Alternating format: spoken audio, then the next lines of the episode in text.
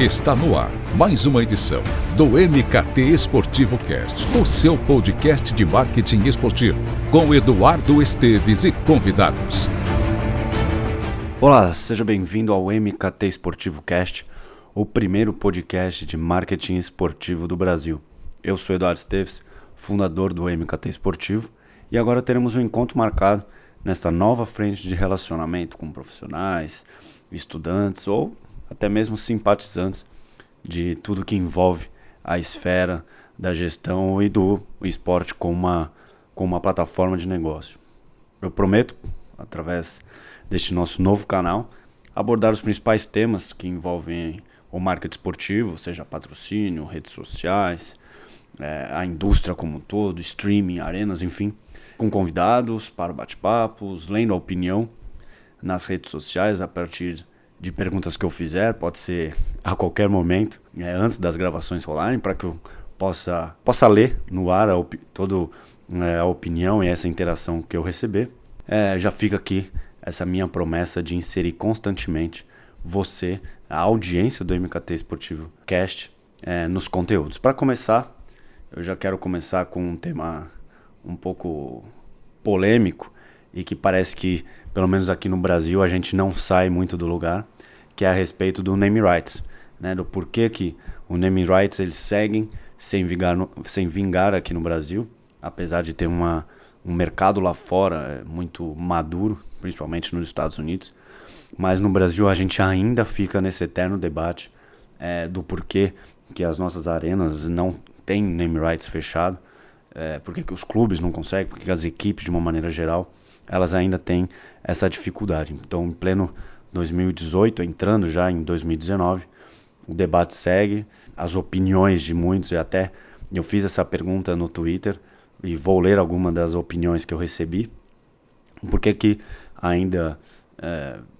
as pessoas ainda seguem com aquela mesma opinião de que temos um, um problema para o name rights vingar no Brasil, que é a questão do, do veto de uma emissora. Então eu separei aqui cinco pontos que eu julgo cruciais e que ajudam a explicar é, o porquê que o name rights é, não vinga, não vingou ainda no Brasil. Eu digo que, que virou até uma falácia essa questão, por, porque com o advento do, da Copa do Mundo e dos Jogos Olímpicos, muito se falou sobre o tema de que com os novos estádios, com novas estruturas, tudo construído do zero, sem aquela questão do, do, de um estádio já ter um apelido ou um nome forte, que aí sim é, os direitos de nomeação de arenas eles iriam viver um, um, novo momento no Brasil. Porém, o que se viu é que seguimos sem acordo do tipo, vivendo de, de cases, vamos assim dizer, do passado, apesar de termos alguns exemplos atuais, mas ele segue ainda sem, sem evoluir, sem amadurecer. Então, logo de cara, um dos motivos que eu julgo relevante nesse sentido é a questão de estádio sem conceito multiuso. E por que, que eu digo isso? Você pode pensar no, no modelo da, da Allianz no Palmeiras, que até aqui pode ser considerado de sucesso. Mas eu lembro que quando o acordo foi fechado, é, o profissional da Allianz, que aí eu não me recordo o nome dele, ele falou sobre que acreditava muito na força do futebol brasileiro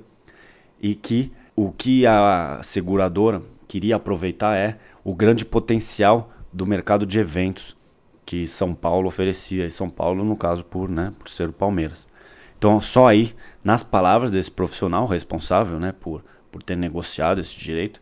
de nomeação do estádio, falou por ser, por o estádio receber muitos eventos fora o futebol, seja shows, concertos, eventos de empreendedorismo, que era, que era realmente o foco da Allianz nesse sentido. Ainda que o estádio receba uma média de mais ou menos 30 pessoas né, por partida, 30 torcedores, tem um calendário cheio, tem um ticket médio é, bastante alto para a realidade do nosso país. É inegável que o estádio ainda depende de, de atrações que, que não o futebol. E é nisso que a Allianz embasa o seu interesse no Palmeiras e no estádio palmeirense para postar no Name Rides aí com,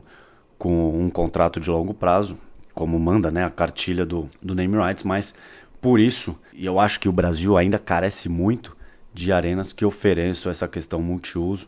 é, porque por si só o futebol não consegue sustentar e é nessa questão de outros eventos, né, fora o futebol, que essas empresas se interessam. Como, por exemplo, é a Allianz, sendo dona do estádio do Palmeiras, quando eu digo dona, claro, é, na questão de nomeá-lo. É um, por exemplo, a Bradesco Seguros, ela não pode fazer é, nenhuma ação lá dentro. Por quê? Porque a Allianz é a, é a dona. Por isso que essa questão do, do estádio sem conceito multiuso, de não poder oferecer é, shows, eventos, seja ele qual for, atrapalha a negociação dessa plataforma e impede que muitas empresas não tenham interesse, por exemplo, no estádio do Corinthians, para falar de um rival do Palmeiras, porque ele não tem é, esse apelo multiuso. Então coloquei aí como primeiro ponto do name right não vingar no Brasil, de uma maneira geral, os estádios não nascerem ou não terem esse apelo de, de multiuso, esse conceito multiuso, que é sim onde as empresas se interessam, porque elas querem ir sempre, ir além do futebol, oferecer é, algum tipo de hospitalidade para os seus stakeholders, fazer algum tipo de relacionamento com o público final, mas sem envolver o futebol sem envolver um time específico. Que aí, quando você faz algum evento que fuja do futebol,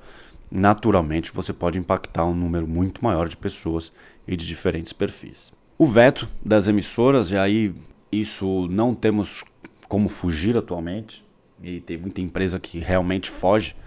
do fato de, de investir em Emirates porque ela sabe que que o seu nome não vai estar, que o seu nome vai ser vetado por emissoras. Recentemente tivemos esse movimento do esporte interativo de negociar com os clubes e deixar bem claro que citaria o name rights, citaria a marca em questão sem, sem esse veto que, que muitos julgam é, ser desnecessário. Mas o que se viu foi que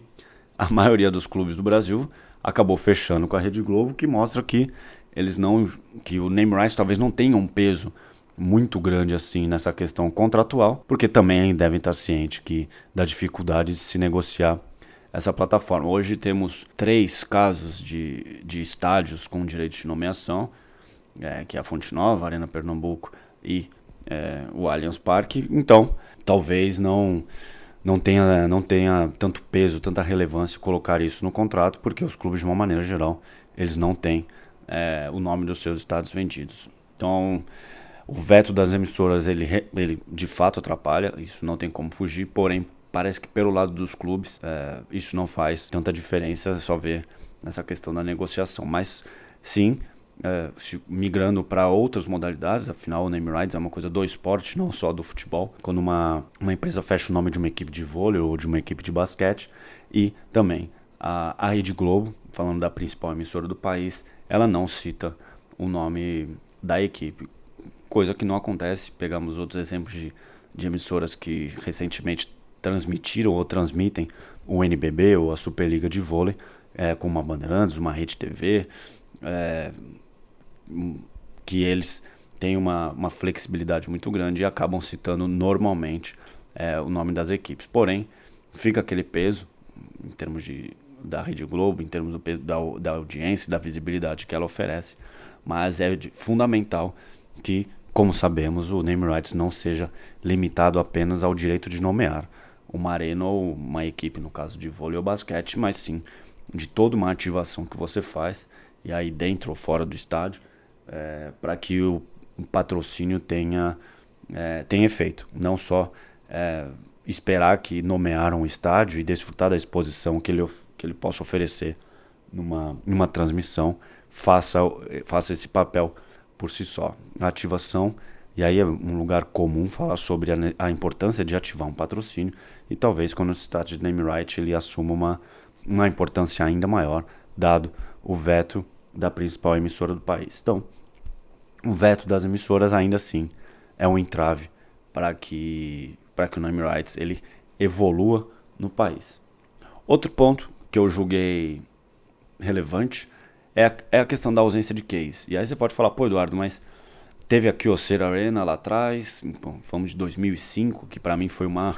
completa aventura de, de uma empresa asiática que certamente é, não sabia do que se tratava, os benefícios é, que essa plataforma podia oferecer e também é, um certo desconhecimento até do Atlético Paranaense, porque ela, se hoje a gente ainda debate sobre esse tema, imagine em 2005 o quão ainda era, era discutível essa, essa apostar nessa frente de comunicação. É, como eu disse, no Brasil temos hoje três cases, que é a Itaipava na, na Arena Fonte Nova, e na Arena Pernambuco e o Palmeiras com a Allianz, mas temos que ter uma visão um pouco mais macro do negócio, né? É, se você pensar, se formos para tal o, o caso do esporte norte-americano, todas, praticamente todas as equipes da MLS, todas as equipes da NBA, todas, praticamente todas as franquias da, da NFL, elas têm os seus estádios com name rights vendido. E aí talvez na NFL, pegarmos as 32 equipes, eu imagino que umas no máximo três ou quatro não tem o nome do, do estádio vendido, mas é, é, inegável que se tratando de, do mercado norte-americano é uma plataforma absolutamente consolidada. Então às vezes o estádio está no seu primeiro ano de construção, ele já tem o name rights vendido. Por isso que eu coloco a ausência de case, porque você se basear em três, é, em três acordos existentes no país para ter certa é, confiança né, de, de se apostar, eu acho muito pouco. E aí não estou entrando em comparação com outros mercados, porque não dá para comparar a indústria do esporte do Brasil com a indústria norte-americana, mas é, a ausência de acordos de sucesso nesse sentido, sim, é um, é um entrave também para que as empresas tenham confiança. E aí você pode pensar até, fugindo de, novamente de estádios, pensar em, em acordos que envolvem torneios, por exemplo. É, a Açaí patrocina o Brasileirão, é, a Continental patrocina a Copa do Brasil, mas aí você vê que são acordos que duram o que dois, três anos. Pega, até pegando o exemplo da Copa do Brasil, ela já teve a Kia, já teve a Perdigão, já teve a Sadia dando nome. Então agora a Continental é um quarto nome que, pensando aí num, num espaço de que 10, 12 anos, já é o quarto nome que o torneio tem. É, colocando isso em name rights é, é meio impensável, porque no fim o torneio ele não cria uma uma identidade, né? Que eu acho que isso é um pilar fundamental do name rights, é oferecer uma identidade ao, ao local, à equipe, enfim. E por isso que a maioria dos name rights são fechados por 10, 15, 20 anos. Por isso que é difícil colocar é, um torneio como a Copa do Brasil ou um Brasileirão, por exemplo, como um case, já que cada hora ele tem um nome e no fim você continua chamando de Copa do Brasil e de Brasileirão ou de Campeonato Brasileiro, porque não, não é um trabalho com não tem uma, né, não tem uma frequência, né? E eu costumo dizer que que, que sem frequência você não constrói um relacionamento. Por isso acho que a ausência de cases no mercado brasileiro é sim um entrave para que o rights não vingue. E também até um, um, exemplo um pouco mais recente da Heineken no GP do Brasil. É, porém, sabemos que a, que a Fórmula 1 é uma plataforma global e também outros GPs também têm os seus name rights vendidos, acho que o da Alemanha, e o, da, e o do Japão, se eu não me engano. Portanto, sim, é um problema essa falta de case de outras empresas olharem um, um contrato do tipo e, e, ver o sucesso e ver a maneira com que o player tem trabalhado esse direito de nomear uma equipe ou um estádio, diria que atrapalha. É, a, a, presença da Continental, até fiz uma matéria no MKT Esportivo elogiando o trabalho da Continental, esse trabalho recente na Copa do Brasil que envolveu bastante o uso de influenciadores, o uso de redes sociais, até o perfil, faço um elogio ao perfil da Copa do Brasil no Twitter, que é sensacional, mas o, a Continental ela tem como objetivo na Copa do Brasil eu, o, o awareness, né? a lembrança, o reconhecimento da marca e também é, aproximar a empresa de clientes regionais. Então, assim, se a gente pega a Copa do Brasil, que é considerado aí, o torneio mais democrático né, do, do país, que tem 86 equipes, é, é mais do que natural que a, que a Continental ela escolha é, a Copa do Brasil do que um Brasileirão, por exemplo, que aí você pega só 20, 20 equipes. Pega, se você tem como objetivo é fazer esse relacionamento, né, se aproximar de, de clientes por região, é mais do que, que esperado que o único torneio no país que ofereça isso seja a Copa do Brasil. Mas é isso. Eu creio que essa ausência de case é, seja também algo que, que atrapalhe essa negociação, é, faça com que o name rights não, não vingue ou não tenha vingado ainda no Brasil. É, a instabilidade econômica, né, vamos colocar é, instabilidade econômica barra realidade do mercado brasileiro, é, eu acho que também é outro entrave até colocando nessa questão da instabilidade econômica, fugindo um pouco do, do tema, é, você vê a Under Armour, né, que fechou com o São Paulo um contrato, se não me engano, de 4 ou 5 anos, pedindo a exclusividade. É, para que que o São Paulo pediu exclusividade para que o Under Armour negociasse com nenhum outro time do Brasil durante esse período, eu acho que no, ou nos dois primeiros anos de contrato, enfim, não me recordo. E é, a, no, a Under Armour não conseguiu arcar com o contrato justamente porque, porque talvez ela desconhecia esses pormenores do Brasil nessa questão de taxa, nessa questão da economia, nesses altos e baixos que o país diria que sempre viveu nessa questão econômica. Então, agora você pensar que uma, uma empresa feche um acordo de 10 ou 15 anos, sendo que vemos é, muitos acordos de um ano, dois no máximo, então logo ele termina a empresa deixa né, o esporte. Agora pensar num acordo de name rights aí de 10, 15 ou, ou 20 anos, imagine como é, ou num país como o Brasil não, não tem altos e baixos durante um período como esse. Eu vi até um recente estudo da, da consultoria da KPMG é, sobre o mercado, o mercado de arenas, é, que o valor médio anual por assento, por assento perdão, de, dos contratos de rights das arenas da Alemanha, por exemplo, é, a, aí vamos converter para o real, é de 123 reais. É, na Inglaterra, é, se eu não me engano, 100, dos 195 a 200 reais por assento. E aí fazer uma relação de quanto a empresa paga, né, pelo, pelo contrato anual, é, em relação ao número de, de, de assentos presentes no estádio. E aí ele fez com a Itaipava e também com a Allianz, que a Itaipava paga anualmente é, 217 reais por assento na Arena Pernambuco e 182 na, no estádio do Bahia. E, e já a Allianz ela paga ter uma ideia, 333 reais por assento no estádio do Palmeiras. Então você vê, é, o Brasil ele está bem distante em termos de valores até de dos grandes clubes da Inglaterra e da Alemanha. Então valores muito maiores que os praticados por lá. E, e isso também pode acabar afastando alguma empresa que pegue como um parâmetro o que a Itaipava e o que a Allianz investe no Palmeiras, no estádio do Palmeiras e no estádio é, no, na Arena Pernambuco e na, na Arena Fonte Nova e pode se assustar por quê? Porque é, o país ele vive numa realidade muito diferente, tem essa instabilidade econômica envolvida e se for para investir os altos valores que são praticados hoje, é, naturalmente ela se afastaria de, de acordos, tipo, acordos do tipo e poderia fazer viver de acordo pontual, viver de um master por um ou dois anos no máximo, mas não é, não fixaria um contrato de, de no mínimo 10 anos, ciente de que ela pode não ter condições financeiras para arcar ele até o fim e ter que rescindir de uma maneira unilateral e, e pior, né? Se ela queria ter uma imagem positiva, criar algum tipo de relacionamento com, com os torcedores, ela, é, ela não sairia com uma, com uma imagem das melhores. Então, é, se você pega uma média de 123 reais por assento no estádio da Alemanha, que tem name rights vendido, e pegam o do, e do Allianz Parque é, do Palmeiras, que é 333, e aí quase o triplo do valor, é, é uma realidade que, que muitas empresas certamente é, não tem como marcar no, no mercado brasileiro, não somente pelo valor elevado que é, mas também por sim, por a instabilidade, por esse, é, como eu disse, altos e baixos da economia do Brasil,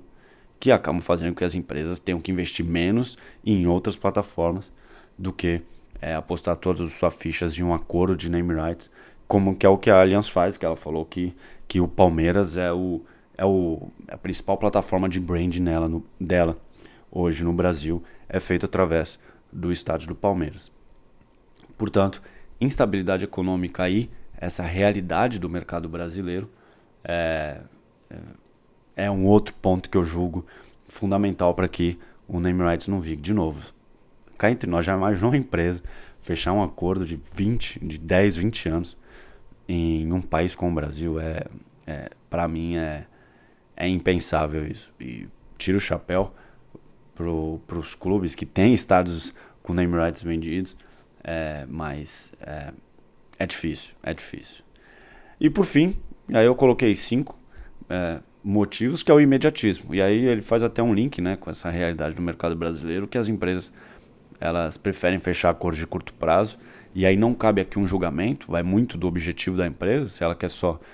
ter visibilidade, se ela só quer ter exposição, é justo que ela figure na camisa de uma equipe, que ela dê nome a um time de vôlei, um time de basquete, e após um ou dois anos ela simplesmente deixe o esporte. Claro, como profissional, como alguém que está no mercado, que trabalha com marketing esportivo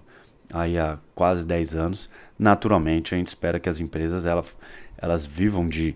de, de ativações, de relacionamento, façam ações constantes com o torcedor, com o fã de uma equipe, mas a gente sabe que, que é, a exemplo do name rights que segue sem vingar no Brasil, é, a cultura da exposição, né, o, o, a exposição, o uniforme ainda segue é, com a sua força e a exposição que ele oferece na, nas transmissões ou em mesas redondas, em programas é, durante a semana, ainda é muito forte. Então, é, as empresas que,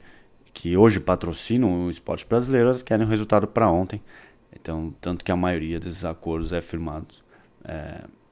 por, não sei, um ou dois anos, com a possibilidade de um terceiro. É, poucos são aqueles acordos que que acabam durando mais, até por uma necessidade de, de ter esse retorno né, no curto prazo. É.